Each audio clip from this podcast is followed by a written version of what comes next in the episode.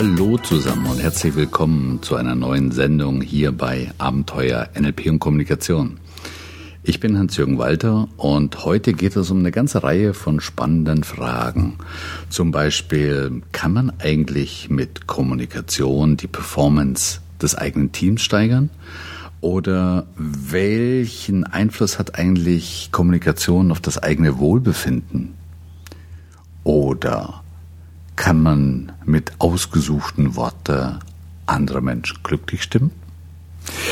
Ja, davon und noch mehr geht es heute in der heutigen Sendung. Aber mal von Anfang an. Vor einiger Zeit stieß ich auf eine ganze Reihe von, ja, für mich sehr, sehr spannenden Studien. Eine davon ähm, hat schon 2005 wissenschaftliche Furore gemacht.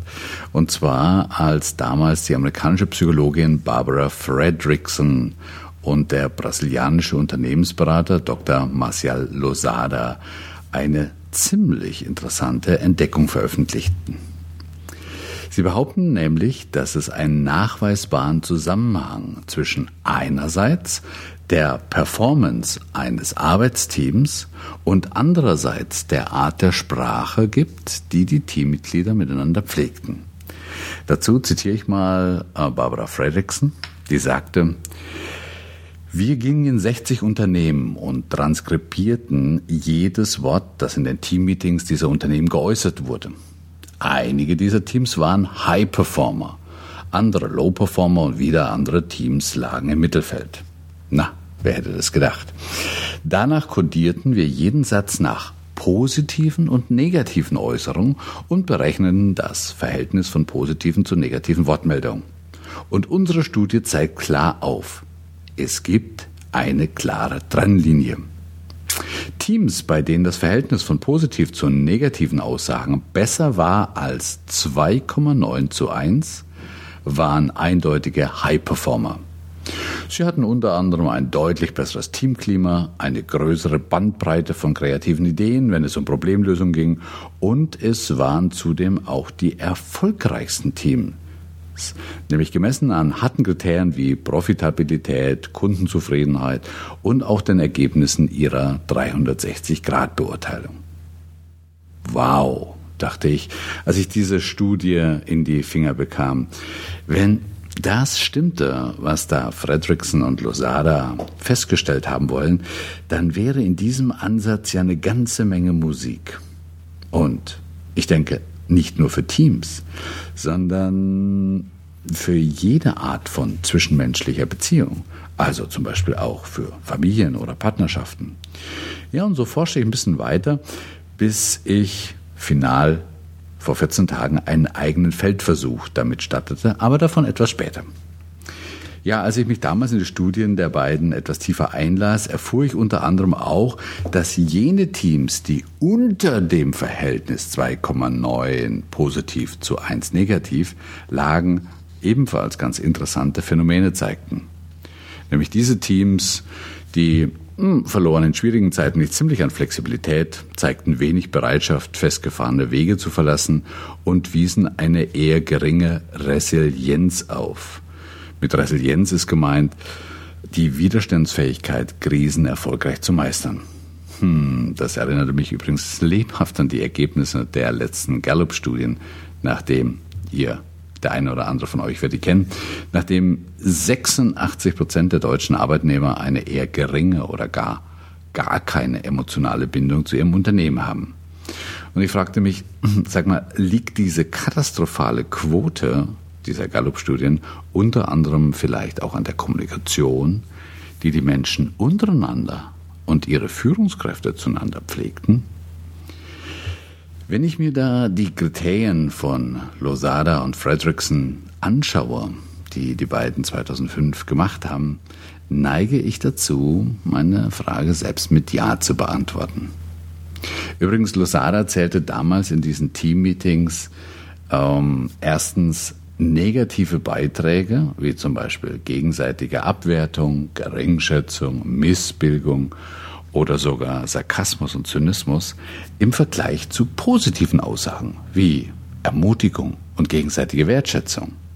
Zweitens zählte er, wie oft Teammitglieder sich gegenseitig in Frage gestellt haben, im Vergleich dazu, wie stark sie sich gegenseitig unterstützt haben. Und drittens, wie oft die Mitglieder der einzelnen Teams eher auf sich selbst bezogen waren, also zum Beispiel versuchten, die eigene Meinung und den eigenen Standpunkt durchzusetzen, im Vergleich dazu, wie oft sie versuchten, wirklich zu verstehen, was der andere meint. Kurzum, wenn es also mindestens dreimal so viel wertschätzende, unterstützende und positive Wortbeiträge in diesen Teammeetings gab, blühten die Menschen richtiggehend auf. Und nicht nur, dass sie sich wohler fühlten, nein, dies schlug sich sogar knallhart in ihrer Performance nieder. Übrigens, dies gilt nicht nur für Teams bei der Arbeit. Vielleicht hat der ein oder andere von euch schon mal von der Gottman-Konstante gehört, äh, beziehungsweise von dem US-amerikanischen Psychologen John Gottman, nachdem diese Konstante benannt wird. Bekannt ist Gottman in erster Linie durch seine recht revolutionäre Methode geworden, mit der er mit, haltet euch fest, 90-prozentiger Wahrscheinlichkeit voraussagen kann, welche frisch verheirateten Paare verheiratet bleiben und welche nach vier bis sechs Jahren geschieden werden. Dazu setzt er sich übrigens nur hin und äh, animiert ein Pärchen, ein frisch verheiratetes Pärchen, dazu, sich zu unterhalten über allerweltsthemen, über die man so normalerweise miteinander spricht. Und was er macht, sind zwei Dinge. Punkt eins, er zählt die positiven und negativen Ausdrücke. Und Punkt zwei geht er so ein bisschen den Weg von Paul Ekman. Das heißt also, er schaut sich die Gesichter der beiden an und äh, schaut, welche Micro-Expression, Micro-Expression, welche Mikroausdrücke die beiden im Gesicht haben. Aber das nur so als kleine Randnote. Ähm, weniger bekannt als diese recht revolutionäre Methode, Scheidungsquoten hervorzusagen, ist die nach John Gottman bekannte Gottman-Konstante, nach der es in Beziehungen mindestens eine Quote von fünf, haltet euch fest, fünf positiven Äußerungen zu maximal einer negativen Äußerung braucht, damit eine Beziehung als gesund und stabil gilt. Aha, im Business reicht also 2,9 zu 1 aus, um High-Performance-Teams zu bilden. In unserem Privatleben, also in unseren Partnerschaften, braucht es mindestens eine Quote von 5 zu 1, damit es funktioniert. Ja, doch grau ist alle Theorie. Nun können wir natürlich alle in uns gehen und uns fragen, wie sieht denn eigentlich meine ganz persönliche Losada bzw. Gottman-Quote aus? Liege ich vielleicht unter 5 zu 1 oder vielleicht sogar unter 2,9 zu 1? Bei aller Faszination für solche Studien interessierte mich aber vielmehr die Frage, wie kann ich diese Quote eigentlich verbessern, egal wie gut sie schon ist oder schlecht sie noch ist. Nicht, dass ich mich für besonders negativ halte und eigentlich neige ich auch weder zu Sarkasmus oder Zynismus, aber ich bin schon ein kritischer Mensch und mir fällt einfach öfters mal auf, was bei anderen nicht so funktioniert. Auch bei meiner Frau und bei meinen Kindern. Und da ich auch nicht glaubte, den von Losada entdeckten oberen Grenzwert, der übrigens bei 13 zu 1 liegt, jeden Tag überschreite, suchte ich nach einer ganz praktischen Übung, um meinen persönlichen Losada-Wert etwas zu tun. Ja, und diese Übung fand ich ähm, nach ein bisschen Suchen über ein paar Umwege, und zwar bei der Psychologieprofessorin Shelley Gable, die herausgefunden hat, dass es weniger über eine starke Beziehung aussagt, wie man zusammen streitet, sondern viel, viel mehr, wie man zusammen feiert. Ja, und lass uns dieses Feiern einfach mal ein bisschen großzügiger auslegen. Zum Beispiel, wie oft, wie oft erzählen uns Menschen, an denen uns wirklich etwas liegt, von all diesen kleinen und großen guten Dingen, die ihnen im Alltag widerfahren. Und wie reagieren wir dann eigentlich drauf? Nach Mrs. Gable sind es genau diese Mini-Erfolgsfeedbacks, die eine Beziehung aufbauen oder auch unterminieren können. Sprich, wie reagieren wir, wenn uns andere Leute etwas erzählen, was ihnen gerade, gerade Gutes widerfahren ist? Und Shelley Gable unterscheidet zwischen vier grundlegenden Feedback-Qualitäten, von denen aber nur eine einzige dazu taugt, eine Beziehung zu stärken und aufzubauen. Machen wir mal ein praktisches Beispiel. Stellt euch einfach mal vor, eure Partnerin oder euer Partner berichtet, er oder sie hm, hätte überraschenderweise 500 Euro in einem Preisausschreiben gewonnen. So, welche Möglichkeiten gibt's da, drauf Feedback zu können? Irgendwas, irgendwie werden wir ja drauf reagieren. Fangen wir ganz unten beim Negativen an. Das ist das, was Shelley Gable auch aktiv destruktiv nennt. Diese Feedback-Qualität aktiv-destruktiv könnte in die Richtung laufen, ah Mann, lass mich doch in Ruhe, ich hatte wirklich einen schlechten Tag heute auf der Arbeit. Also nach dem Motto, lass mich in Ruhe mit deinen 500 Euro Quatsch da. Und das am besten nonverbal mit wenig oder gar keinem Blickkontakt. Naja, da muss man aber schon ziemlich schräg drauf sein, um so zu reagieren. Aber der eine oder andere könnte sich vorstellen, dass es auch Tage gibt, wo man vielleicht mal so reagiert. Ein bisschen besser, ein bisschen, ein klein bisschen besser ist die zweite Feedback-Qualität, die Gable nannte passiv-destruktiv. Passiv-destruktiv, als ich das las, denke ich, oh, oh, oh, ja, die kann ich auch. Also man hört so ein positives Feedback über, dass ich, also eine positive Meldung von einem anderen, über die er sich wirklich gefreut hat und sucht und findet auch mit einer gewissen Wahrscheinlichkeit genau den, das Haar in der Suppe. Sowas zum Beispiel wie, ich wette, das musst du auch noch versteuern, da bleibt doch sowieso nichts mehr übrig von deinen 500 Euro. Hm, tja. Ähm, ist nicht wirklich besser. Insoweit ist beides destruktiv. Aktiv-destruktiv oder passiv-destruktiv. Gehen wir die Leiter in Richtung positiven Feedback noch ein bisschen höher. Jetzt käme das passiv-konstruktive. Ja, das kennt man. Ich meine, hm, nicht jeder von uns ist emotional so überladen und insoweit wird man hin und wieder auch mal dieses passiv konstruktive äußern, wenn der andere was Nettes sagt. Das könnte dann in die Richtung gehen, wie zum Beispiel, ach, schön, das freut mich. Und damit ist fertig. So, schön, das freut mich. Mit hm, wenig oder gar keinem emotionalen Ausdruck in der Stimme oder im Gesicht. So, und last but not least, jetzt die einzige Feedback-Qualität, von der Shelley Gable behauptet, genau diese Qualität festigt und baut Beziehungen aus. Und sie nennt sie aktiv konstruktiv. Puh, jetzt haltet euch fest und das geht in die Richtung von, also der andere erzählt euch, hey, ich habe heute 500 Euro in einem Preisaufschreiben gewonnen. Und ihr würdet reagieren mit irgendetwas in die Richtung von, wow, was für ein Glück, hey, erzähl mal, wie war denn das, als du das erfahren hast? Fühlt sich klasse an, oder? Mensch, da kannst du dir doch das X kaufen, von wem, von dem du schon die ganze Zeit geschwärmt hast. Oh, ich freue mich wirklich für dich. Und das Ganze mit Blickkontakt und einem konkurrenten Ausdruck von positiven Gefühlen. Nun, wie gesagt, es wird euch nicht überraschen, dass die Nummer vier, also das eben letztgesagte, die einzige Feedback-Qualität ist, die in der Lage ist, Beziehungen zu stärken.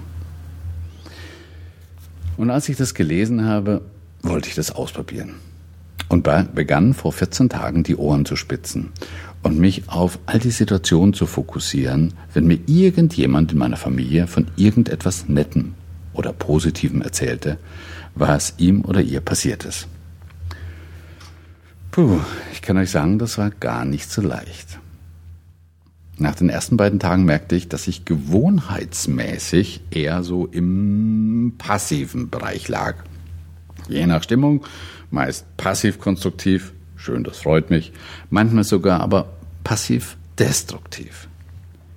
Irgendwie kam mir dieses aktiv-konstruktive Feedback auch etwas sehr blumig, ja fast sogar ein bisschen exaltiert vor, bis bis meine Tochter mit einer außergewöhnlich guten Note in der Englischarbeit nach Hause kam und mir davon erzählte. Und da stieg ich ein. Zugegebenerweise weniger bewusst. und vielleicht auch ein bisschen angesteckt von Charlottes Freude über ihre eigene Leistung. Und wir blieben fast fünf Minuten bei diesem Thema. Ja, es schien mir fast so wie eine Art selbstverstärkende Feedbackschleife. Je mehr ich mich freute, desto mehr ging ihr Gesicht auf und desto mehr sie sich freute, dass ich mich freute. Na, kurzum, es war einfach klasse. Und ich merkte, dass ich es kann. Und dass es einfach nur Gewohnheit war, eher passiv oder sogar destruktiv zu reagieren. Was ich euch empfehlen kann, probiert es einfach mal aus. Was ich euch mit auf den Weg geben kann, ist, hört einfach aufmerksam zu, wenn jemand, an dem euch wirklich etwas liegt, von etwas Gutem berichtet, das ihm oder ihr passiert ist. Und dann bringt ihn oder sie mit interessierten Fragen dazu, das Erlebnis nochmals zu durchleben. Wir NLPler würden sagen, erlebt beide das Erlebnis nochmals assoziiert. Nehmt euch Zeit dazu. Je mehr Zeit, schreibt Shelley Gable, desto besser und haltet einmal nur eine einzige Woche Ausschau nach diesen guten Ereignissen und gebt dem anderen daraufhin ein aktiv konstruktives Feedback. Ach, übrigens, zwei Dinge sind mir dabei noch aufgefallen. Dieses aktiv konstruktive Feedback hat wenig oder meines Erachtens gar nichts mit Loben zu tun. Lob kommt für mich von oben und setzt irgendwie ein Machtgefälle voraus. Und beim aktiv-konstruktiven Feedback geht es aber um Augenhöhe und eher um das mit sich miteinander freuen. Und zweitens, falls ihr bemerkt, dass es euch wirklich schwer fällt, so wie mir damals, dann plant einfach mal voraus. Nehmt euch pro Tag nur mal zehn Minuten Zeit und schreibt euch die konkreten Goodies auf, von denen man euch berichtet hat. Und schreibt ebenfalls auf, wie ihr hättet reagieren können also wie ihr konstruktiv aktiv hättet reagieren können. Und wenn ihr morgens aufwacht, verwendet nur fünf Minuten darauf, euch vorzustellen, wem ihr heute begegnen werdet und welche guten Dinge euch diese Menschen wahrscheinlich von sich selbst aus erzählen werden. Ihr werdet sehen, es geht von Mal zu Mal einfacher. Das ist irgendwie selbstverstärkend. Aber dazu reicht es nicht aus, jetzt nur meinen Podcast zu hören oder verstanden zu haben, warum und wie es funktioniert und dass das auf äh, Shelley Gable und Lusada oder Gottman zurückgeht. Nein, es geht darum, übt es. Und ihr werdet sehen, dass Menschen, an denen euch liegt, mehr Zeit mit euch verbringen möchten und letztendlich werdet ihr auch euch selbst etwas Gutes tun. Aber das merkt ihr am besten selbst. So, das war heute eine Menge Stoff und deshalb stelle ich euch gerne wieder das komplette Sendemanuskript zur Verfügung, natürlich kostenlos und mit allen Quellenangaben. Ihr findet es auf meiner Seite bei Abenteuerleben unter www.abenteuer-kommunikation.de. Und bevor ihr mit eurem aktiv konstruktiven Experiment loslegt, vielleicht noch eine letzte Bitte. Dieses Mal würde ich mich ziemlich freuen, weil es um wirklich eine praktische Übung geht, wenn ihr mir eure Erfahrung mit diesem aktiv-konstruktiven Feedback schreibt. Entweder per Mail an hjw.dasabenteuerleben.de oder wenn ihr lieber telefoniert, hm, redet doch einfach auf meine Skype-Mailbox. Die hat die Nummer 06223 06223 und dann die Rufnummer 7394 098. 7394 098. Das war's für heute. Ich wünsche euch viel Erfolg und ja, auch eine ganze Menge Freude mit dem aktiv-konstruktiven Experiment. Tschüss und Servus, euer Hans-Jürgen.